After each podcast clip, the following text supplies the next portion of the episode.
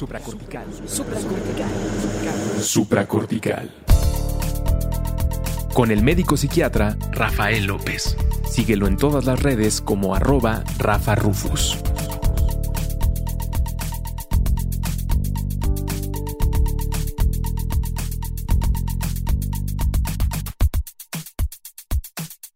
¿Qué tal? Bienvenidos a Supracortical. Yo soy Lorena Aguirre y hoy estoy de invitada en este podcast. Soy coach de vida, soy trabajo con mujeres y con personas que quieren verse con una mirada auténtica y noble y compasiva. Y hoy voy a estar hablando con mi querido Rafa de educación y de las mentiras del sistema educativo y de si alguna vez dejamos de aprender y qué se hace en esos casos. Bienvenidos. Vamos a empezar. Lore, bienvenida. Muchísimas gracias por acompañarme. Oye, hemos estado platicando eh, sobre la educación y ahorita quiero arrancar con una parte muy interesante que es, de una u otra manera, más allá de nuestras recomendaciones de hasta dónde debe uno atravesar por la educación formal, la educación formal termina. Y hasta ese momento, el ir a la primaria, a la secundaria, a la prepa y hasta donde hayas llegado, es una pista de despegue que todos tenemos muy claramente. Es de pavimento, es derechita, tiene líneas muy marcadas, te dicen arranca, te van llevando, pero llega un momento donde se termina la escuelita y te dicen, ahora sí, vuela, dale, vive la vida. Y parece ser, hasta donde yo lo veo, que ahí comienza la verdadera educación. En ese sentido, me gustaría que arrancáramos primero por las falsas promesas de la educación, nada más para tocarlo muy, muy breve. ¿Qué nos prometen en la educación formal y qué termina pasando y qué le recomendarías a la gente para que busque la educación en su vida? Cuéntame un poquito como de estos condicionamientos que tenemos respecto a ahora que tengo un título universitario, vivieron felices para siempre. ¿Qué onda? Ay, odio los sistemas, los odio. Y odio las promesas falsas que hacen los sistemas. O sea, te juro, todos. Porque eventualmente lo que quieren es que te conviertas en un soldadito y que seas y que te comportes como, como es la expectativa del sistema y que agradezcas al sistema. Y, o sea, sí tiene como muchas cosas ahí macabras. Entonces, em, creo que los mitos que se han generado alrededor de recibir y de formar parte de un sistema educativo de educación superior. Em, el primero es, ahora sí, ya sabes, ahora sí, ya eres alguien en la vida, ¿no? Eso también, pues yo a lo que me dedico le pega mucho al, a la identidad propia, a la, a la estima propia, a la estima profesional, a la estima como estudiante, a, muchas partes de ti. Entonces, antes no eras nada, ahora vas a ser alguien. Previamente toda la escuela te dijeron, en la secundaria no va a ser igual, ¿eh? Y en la prepa no te van a aceptar esto. Y cuando trabajes, entonces nunca nos enseñan a, como, como hablábamos en la primera parte de, de este podcast, a para qué estoy aquí y qué tengo que aprender y qué es lo esperado de mí. O sea, si yo hubiera sabido que lo esperado de mí era que jugara, por mi personalidad, lo hubiera hecho con mucha más libertad, ¿no? Y sintiéndome mucho menos culpable de, ay, no es que no estoy, no estoy estudiando todo el tiempo porque pues era esperado que yo jugara y que yo socializara y ese era uno de los objetivos de desarrollo de esos periodos, ¿no? Entonces, em, vienes de un, de un sistema que te dijo todo el tiempo que, que ahorita como estás, pues aguántale porque lo que viene va a ser peor, siempre es peor, es más, es mucho más exigente, es mucho más. Y cuando trabajes y a ver, eso le vas a decir a un cliente y a ver, no sé qué, entonces mm, no sé, y es una estupidez porque entonces te están midiendo bajo un parámetro fantasma de quién sabe cómo me voy a ver en cinco años, pero seguro no voy a poder. seguro no voy a saber.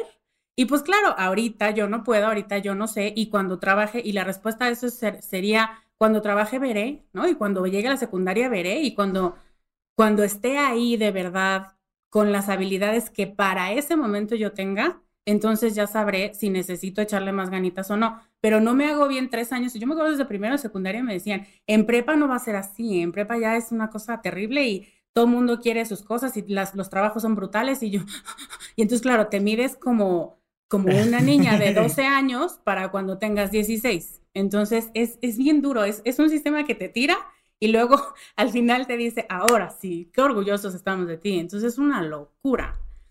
Eh, eso es, tú no, no eras suficiente, pero ahora sí, este título te da suficiencia y este título te da puntos sociales y puntos profesionales. Y como hablábamos también, me parece que lo que te dio fue un sistema, te dio una organización, te dio hábitos, te dio conciencia de, qué pie cojeas, muchas cosas te da, pero no te hace una mejor persona eh, per se, ¿sabes? O sea, si lo trabajaste durante todo el proceso, si de verdad fuiste honesto, es que es muy interesante, honesto con el conocimiento y honesto con quiero, quiero entender la verdad y no quiero manipular la verdad para que sea lo que yo quiero y lo que a mí me conviene, entonces estás convertido en un, en un humano maduro. Pero no necesariamente. Es que es eso. Tome usted este papel y ahora usted es un miembro útil, ¿no? Útil y productivo de nuestra sociedad. Y yo siempre digo, ¿seguros? Porque no lo sé. O sea, ¿qué me asegura esto y qué me garantiza? Y eso es lo que sientes con tu papelito, dices, ahora sí, ya soy alguien, ya lo sé, ya me merezco un sueldo, em, ya puedo cobrar más. Mi papá me contaba que eh, contrató a un chavito que estaba en octavo semestre y después de que se tituló, lo primero que hizo, hace cuenta, pasó su graduación y el lunes llegó y le dijo, mm, ahora sí me vas a tener que pagar por lo menos el doble. Así, y mi papá, no, chulo, yo creo que no, estás un poco confundido. Sí, pero ya tengo un título, ¿no? A la hora que ya tengo un título, porque tengo un título, debo de cobrar más o puedo cobrar más. O es más, a los trabajos se les va a antojar pagarme más, porque como ya tengo el título, y te das cuenta de que la vida es mucho más complicado que eso, pero también es muy divertido. Yo le digo a los chavos, tranquilo, saca el título ya, o sea, te falta un semestre, dos semestres y estás todo angustiado, tranquilo, saca el título y ahora sí viene lo divertido, vale, dale, dale y encuéntrate con, con lo que realmente quieres aprender, con lo que realmente quieres hacer, con lo que realmente quieres aportar a los demás. ¿Cómo, cómo hacer que ese paso, ese, ese paso de la muerte, de soy un niño sacando buenas calificaciones, a soy un adulto que aprende por gusto. ¿Cómo lo recomiendas tú? ¿Qué hay que hacer en esa etapa? Em, yo me pongo en el lugar de, de un universitario que, pues, que el mundo se le abrió y al mismo tiempo le queda muy grande. Y te preparan todo el tiempo para... Esta era la meta de cuando tenía seis años. Entonces, es un shock, o sea, sí es un... Yo me acuerdo que lo decía mucho cuando salí de la universidad, es que yo toda mi vida he sabido ser estudiante y he sido una buena estudiante, pero yo no sé cómo voy a ser como trabajadora, como profesionista. No sé, o sea, es volver a empezar una carrera de cero cuando ya traes una de 12 años, pero esta es nueva, mm. esta es otra pista, esta es, necesita otros, otros aditamentos y necesita otro tiempo tuyo y, mucha más concentración. Y, y es ese miedo que da a esta pista me queda muy grande. Primero me gustaría notar eso, que lo notes y que sepas que esto es común, que nos pasa a todos, que em, no importa cómo o quién te haya formado y cuánto te haya sacado durante todos los años de tu vida, se sigue sintiendo grande, porque efectivamente lo que te enseñan, eso es lo que yo siempre digo, lo que te enseñan es en una universidad, lo que un grupo de personas, 15 si quieres, decidieron que era importante que tú aprendieras. Eso no dice que sabes del mundo, eso dice que sabes lo que esas personas quisieron que supieras. Entonces, cuando empezamos a ver esto ya como más desapasionadamente, dices, bueno, yo lo que, lo que sé es lo que ellos me enseñaron, pero hay muchísimas otras cosas que yo no sé. Y ahora me las va a enseñar la vida y ahora me las va a enseñar mis compañeros de trabajo y mi jefe y los sistemas en, donde la organización o el espacio donde yo trabajé, voy a seguir aprendiendo. No es una meta de Mm, es una meta de educación formal, ¿no? Y de, se acabó la carrera, gracias, pero empieza una nueva donde es mucho más divertido y es mucho más challenging, porque no sabes de dónde te va a venir la lección. Hasta que te sientes y dices, mm, eso no lo había pensado, porque puede venir de un libro, puede venir de la tele, puede venir de una conversación en un café y dices, ¡Ah! Qué interesante, voy a estudiar más eso, ¿no? O voy a investigar más, o eso que yo había aprendido en la escuela, siempre me dijeron que esta era la respuesta correcta, pero fíjate que ahora no, no lo sé, no estoy segura. Y entonces es divertido. Y entonces, no divertido como jaja, ¿no? Les digo siempre, yo soy pedagoga, no soy este Comediante. Exacto, animadora de fiestas infantiles, no me vengan con eso. Eh, es poder entender que la diversión de la vida y el disfrute, sobre todo el gozo de la vida, está en ir descubriendo más capas de ti, de cosas que no sabías y que te ilusiona saber y que te gusta, no que te impusieron, no que eres un imbécil por no saberlas, porque siempre vamos por allá, como, mm, no sabes, mm, eso lo explica todo. ¿Qué pasaría si en lugar vamos al otro lado y dices, esto estaría muy interesante saberlo, a ver, ¿quién dará un curso de esto? A ver, ¿dónde hay un libro? A ver, ¿a quién le puedo preguntar qué, qué me sugiere? Y entonces es nunca soltar este chip de, yo no he terminado, ¿no? O sea, yo terminé esto y esto me valida, pero voy a seguir aprendiendo porque me da la gana, porque, porque no me he muerto. Y básicamente eso dice que voy a seguir aprendiendo, no todos los días, pero, pero con mucha frecuencia. Claro, y, digo, esto creo que es uno de los grandes errores de las cosas que sí nos han dicho en la educación formal, que es cuando terminas con tu título ya acabaste de aprender. Y eso sí es peligrosísimo. Yo, cuando, cuando la gente me dice, es que, es que no sé quién soy, no sé qué me gusta, le digo, a ver, hazme un favor, saca el celular, abre Instagram, abre tus redes sociales, abre tu YouTube y observa lo que ves, porque tú estás siguiendo a gente que te enseña todo el tiempo sobre cosas que sí te gustan. Entonces le digo, cuando te gusta la bicicleta o la motocicleta o alguna cosa así, pues empiezas a seguir a los ciclistas y te empiezan a dar consejos y empiezas a entender qué demonios es un un cigüeñal o una cadena o qué tipos de montañas hay o qué tipos de clima y te empiezas a dar cuenta que aprendes de geografía, de historia, de sociología, de economía, de mecánica, porque te gustan las bicicletas.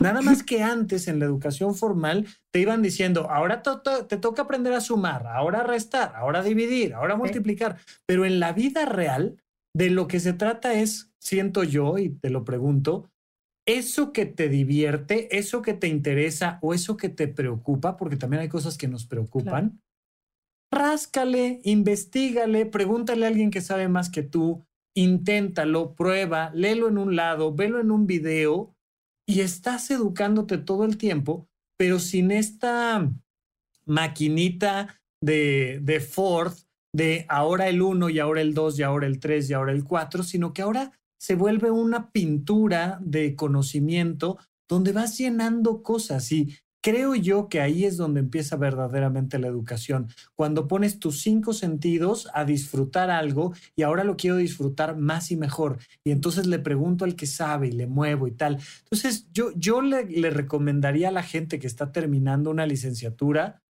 diviértete, espero yo que dependiendo de tu entorno social, pero no necesites generar tal cantidad de dinero lo más rápido posible y si sí, pues éntrale, pero diviértete, ponte a, jugar y a ver qué puedo hacer con esto que tengo, dónde me en dónde puedo decir sí yo lo hago aunque no lo sepa hacer. Y vas a aprender un montón de cosas, ¿no? Yo, yo esa sería mi, recomendación de inicio, pero creo que hay varias etapas después de la, de la educación formal y pues una de esas sería juega, o sea, igual que en el kinder estás, como decías tú, empezando una nueva escuela, otra vez juega a que trabajas, relájate, no tienes que llegar a ser este coordinador de equipo de no sé qué o, o directivo de no, no, no, no, no.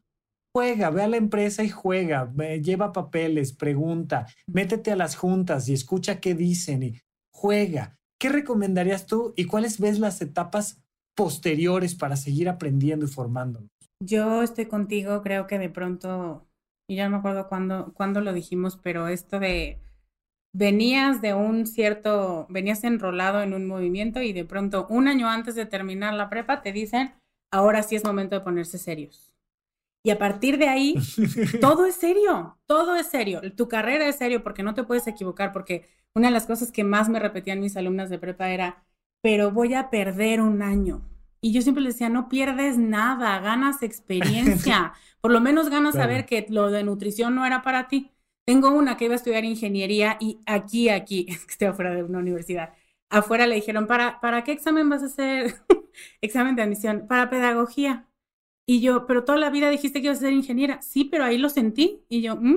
entonces imagínate todo el año machacándote. Y es el año donde más miserables son los adolescentes porque tienen que elegir algo para toda la vida y que te va a sostener por siempre y que no saben que la gente, mucha de la gente que tiene un título de cierta cosa termina en ventas porque es muy exitosa en eso, porque resultó que tenía más habilidades sociales y de venta que ingenieriles, ¿no saben eso? No, eso es así casi que la desgracia del título. Y yo, mm". la verdad es que si priorizamos valorar el título o honrar el título o honrar mis propios valores y mi propia vida, definitivamente ya sabemos que vamos a elegir, ¿no? Entonces es, dejemos de ser tan solemnes y dejemos de, de pensar que ahora tiene que ser serio y ahora mi primer trabajo, eso también es otra angustia, ¿no? Tiene que ser, tengo que ser súper confiable y tengo que ser, a ver, todo el mundo sabe que eres el chiquito de aquí, eres la mascota, bebé, estás aprendiendo, nadie está esperando que seas la lumbrera de la organización, pero tú sí, y tú te estás poniendo encima y es angustiante y tienen muchas crisis de ansiedad en su primer trabajo los jóvenes saliendo de, de la universidad por eso, porque están esperando ser serios y ser creíbles y ser profesionales. Y eso no está peleado con ser personas que disfruten lo que están haciendo y que pregunten, ¿no? Eso, también me llama muchísimo la atención. Si preguntas es porque eres un imbécil. Y yo, no, más bien si preguntas porque no lo sé. Porque yo tendría que saberlo. Y entonces estás preguntándole a, no al jefe tuyo, sino al, oye, ¿qué habrá querido decir? Porque la vez que no entendí nada. Ay, no entendiste nada, pues muy mal pues, ¿por qué, ¿por qué yo tendría que saber esto? Y eso a mí, a mí, Lorena, me ha servido muchísimo, donde digo, a ver, ¿yo por qué tendría que saber de ingeniería? ¿Por qué? Eh, ¿Cuál es mi expectativa y cuál es mi historia con la ingeniería? Como para yo saber qué demonios, Alfredo, mi esposo, siempre me dice, eh, no se dice techo, se dice plafón. Y yo, me vale. Ahora digo plafón porque a ti parece que se te saltan los ojos porque no es correcto lo que yo digo. Pero si no, yo porque iba a saberlo. Y, y cuando sales de la universidad, como sientes que no sabes nada, pues pareciera que lo tienes que absorber todo y que lo tienes que saber todo y que no te puedes equivocar. Entonces, sí creo que es muy importante este, la búsqueda del disfrute porque... Claro. Porque entre más disfrutes, más vas a preguntar y más te va a resultar sencillo aprenderlo. No, es diferente cuando preguntas algo de, oye jefe, ¿qué quisiste decir con eso? Y traes una angustia brutal que la angustia te blinda y no te deja entender y entonces sales y dices, puta, de todos modos no lo entendí que si preguntas, oye, ¿qué dijiste? Porque yo entendí esto, ¿no? Y, pero no, no sé si entendí bien. Y eso no te quita puntos de IQ y no te quita profesionalismo y no te quita, no, no, es que no te quita nada, pero nos han enseñado todo el tiempo que, que preguntar es algo malo, que tú no pusiste atención o que tú no eres tan listo como crees o bla, bla, bla, ¿no? Entonces, es un... Oye, esto, esto que dices de perder un año, ¿cómo lo he escuchado? Y lo dicen con una angustia como de, se me va a ir un año y entonces como que la vida está en riesgo porque perdí un año en la prepa o en la universidad o lo que quieras. Y, y, junto con eso esto de honrar el título, que te dicen, ¿y entonces para qué estudié medicina? Si voy a terminar haciendo un podcast, ¿para qué terminé estudiando medicina? ¿Sabes? mejor me hubiera metido a comunicación. No, no, no, de verdad que no. Justamente lo que te va a diferenciar es este otro elemento tal. Eh, a mí me, me, encanta poder estar platicando de cómo darle la vuelta al concepto de educación, porque efectivamente pareciera ser que la educación es como una vacuna que duele, que es desagradable, pero que te va a proteger el resto de la existencia. Y es decir, no, brother, no, educarte es entender un poco más tu mundo, entenderte un poco más tú y vas a verle resultados inmediatos. O sea, cuando tú aprendes algo, cuando aprendes para qué sirve un popote o cómo usar los palillos chinos, o cuando aprendes un datito de historia cuando llegas a un nuevo país, o cuando aprendes cualquier cosa, y sobre todo si la aprendes por gusto, te eleva la calidad de vida. Yo no me imagino, hoy en día no entiendo elevar la calidad de vida si no es a través de aprender. Vaya, de educarse. Claro. Pero la gente cree que, que, como que son conceptos separados y la educación es algo como en abstracto donde sacas mm. dieces. Es decir, no, resuelve tus problemas y te estarás educando. Diviértete y te estarás educando. Platica con la gente y te estarás educando. De hecho, de preferencia, habla con gente que piensa diferente que tú y te estarás educando. Aunque tú corrobores tus ideas o las puedas contrastar, pero date esa oportunidad, ¿no? Claro. Entonces, no sé, creo que, creo que es muy importante que la gente transforme este concepto de la educación. Me encanta que pueda platicar yo contigo al respecto. Eh, vámonos nada más como para cerrar y con esto tal vez nos podemos ir enfilando hacia el término de este episodio, pero oye, pero también ya llega un momento donde uno se tiene que jubilar a los 60 años y si, ya, ahí sí ya tienes que dejar de aprender. O sea, ya eres un perro viejo, ya no puedes aprender trucos nuevos y ya cualquier cosa que aprendas, pues no te debe de servir de nada. Tu vida ya está terminada, ¿no? ¿Tú qué mm. piensas, Lore? Pienso que es una pregunta tricky. Em, fíjate que a mí, hace varios años, cuando iba a sacar mi fondo de ahorro para el retiro, porque es la cosa adulta por hacer, me preguntó la asesora, ¿cuándo quieres dejar de trabajar? Y yo ya tenía descubre y le dije, nunca. Y se me quedó viendo como, mm, esa respuesta no está en mi manual. Y me dijo, vamos a ponerle 65. Pero a mí me enseñó mucho más de lo que ella me quería enseñar, porque fue de veras que yo no quiero dejar de trabajar nunca. O sea, sé que mi, mi, por ejemplo, me están empezando a salir canas, ahora sí ya se me ven, y yo siempre he sabido que uno de mis mm, valores o una de las líneas bajo las que Descubre va a trabajar es bajo honrar la sabiduría y honrar la autenticidad y que no me voy a pintar las canas. Y entonces veo que cada vez viene más cerca esa parte de, ok, vamos a hacer algo con la bruja, con la sabia, con este arquetipo de, yo no voy a querer ser joven eternamente, ¿no? O sea, porque me cagan los sistemas, porque yo no quiero ser joven por siempre, porque no, no, no se las compro. Entonces, em, es poder saber que lo que te apasiona, así como dicen que haz lo que te gusta y nunca trabajarás un día en tu vida, pues así nunca querrás de dejar de trabajar un día en tu vida, porque, porque todo te va integrando, porque llega un momento en el que sientes que ya, ya no sabes si estás trabajando o si lo estás haciendo por gusto o si eso que estás creando, y seguro a ti te pasa, a mí me pasa con los podcasts, mil veces estoy hablándome a mí misma, ¿no? Y digo, mm, ¿por qué no ahora hablamos de conflictos familiares? ¿Quién sabe por qué? Y entonces lo que yo digo, digo, ah, qué interesante lo que acabo de decir, ¿no? Lo que acabo de investigar. Entonces, ya no sabes si es por alimentar a tu mente inquisidora, si es por sanar a tu niño interno, si es por eh, reparar relaciones, no importa por qué sea, pero el trabajo alimenta y el aprendizaje alimenta tu calidad de vida, tu, sobre todo tu noción de ti, tu conciencia de quién eres y de qué disfrutas y con qué herramientas cuentas. Eso me parece súper importante. Entonces, em, nunca dejas de aprender, dejas de llamarlo aprendizaje, ¿no? Hace poco le pregunté a mi abuela, abuelita, ¿qué hago? 95 años, ya cuando ya no tienes ni ganas ni idea de poner pretextos, y me dijo, ay, cambia el tema. Cámbiale el tema, mira, ya no hables de eso. O sea, ¿para qué te desgastas? Y yo, mm, no, abuelita, yo quiero pelear, ¿no? Entonces, llega un punto en el que ya, ya, no es que no aprendas, sino ya no tienes nada que probar, ni a ti ni a nadie. Entonces, como, ya, mira, ya, ¿para qué lo quieres convencer? Cambia el tema. Y yo, no, no me gustó tu, tu sugerencia, pero entiendo de dónde viene, ¿no? Como de yo ya, no me voy a pelear con nadie, no tengo ganas de mostrar y de probar y de que me aprueben, yo ya, 95 años, ¿qué te digo? O sea, si les parece suficiente o no, ustedes háganle como puedan. Entonces, Sí, hay, hay un momento donde ya te da flojera brincar en la cama, ¿no? Dices, ya brincar en la cama ya no. Pero eso no significa que no se te antoje saber algo más, entender algo más, hablarlo diferente. Y hay, hay un concepto dentro de la medicina que es muy importante para, para un envejecimiento de alta calidad.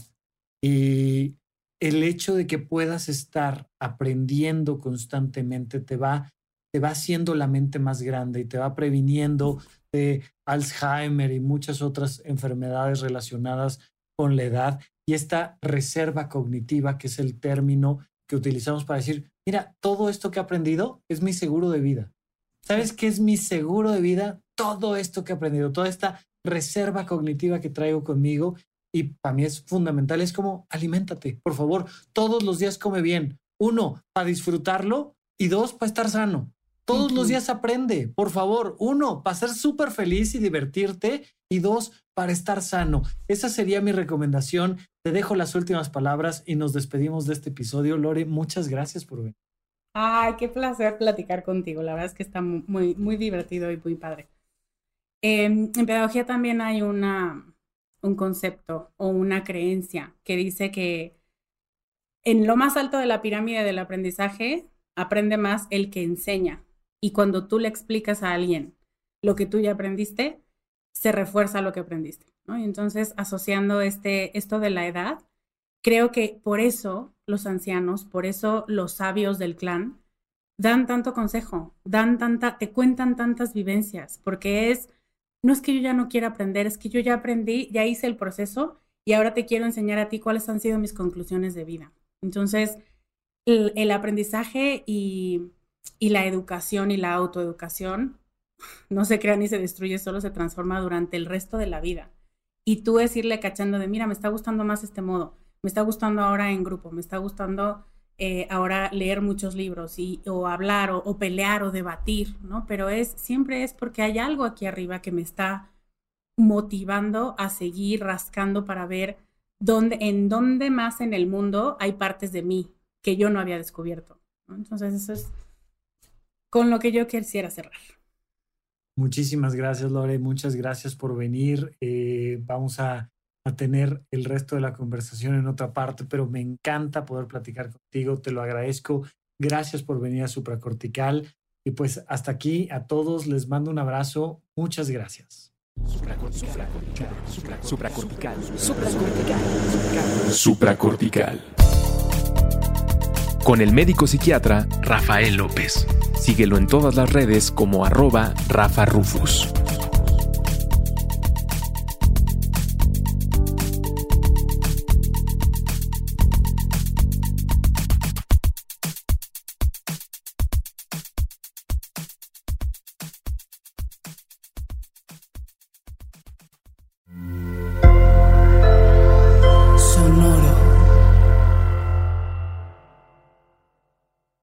¿Quieres regalar más que flores este Día de las Madres? The Home Depot te da una idea. Pasa más tiempo con mamá plantando flores coloridas, con macetas y tierra de primera calidad para realzar su jardín. Así sentirá que es su día todos los días. Llévate tierra para macetas Bigoro por solo $8.97 y crece plantas fuertes y saludables dentro y fuera de casa. Recoge en tienda y sigue cultivando más momentos con mamá en The Home Depot. Haces más, logras más. Más detalles en homedepot.com diagonal delivery. With the Lucky Land slots, you can get lucky just about anywhere. This is your captain speaking. Uh, we've got clear runway and the weather's fine, but we're just going to circle up here a while and uh, get lucky. No, no, nothing like that. It's just these cash prizes add up quick. So I suggest you sit back, keep your tray table upright, and start getting lucky. Play for free at LuckyLandSlots.com. Are you feeling lucky? No purchase necessary. Void where prohibited by law. 18 plus terms and conditions apply. See website for details.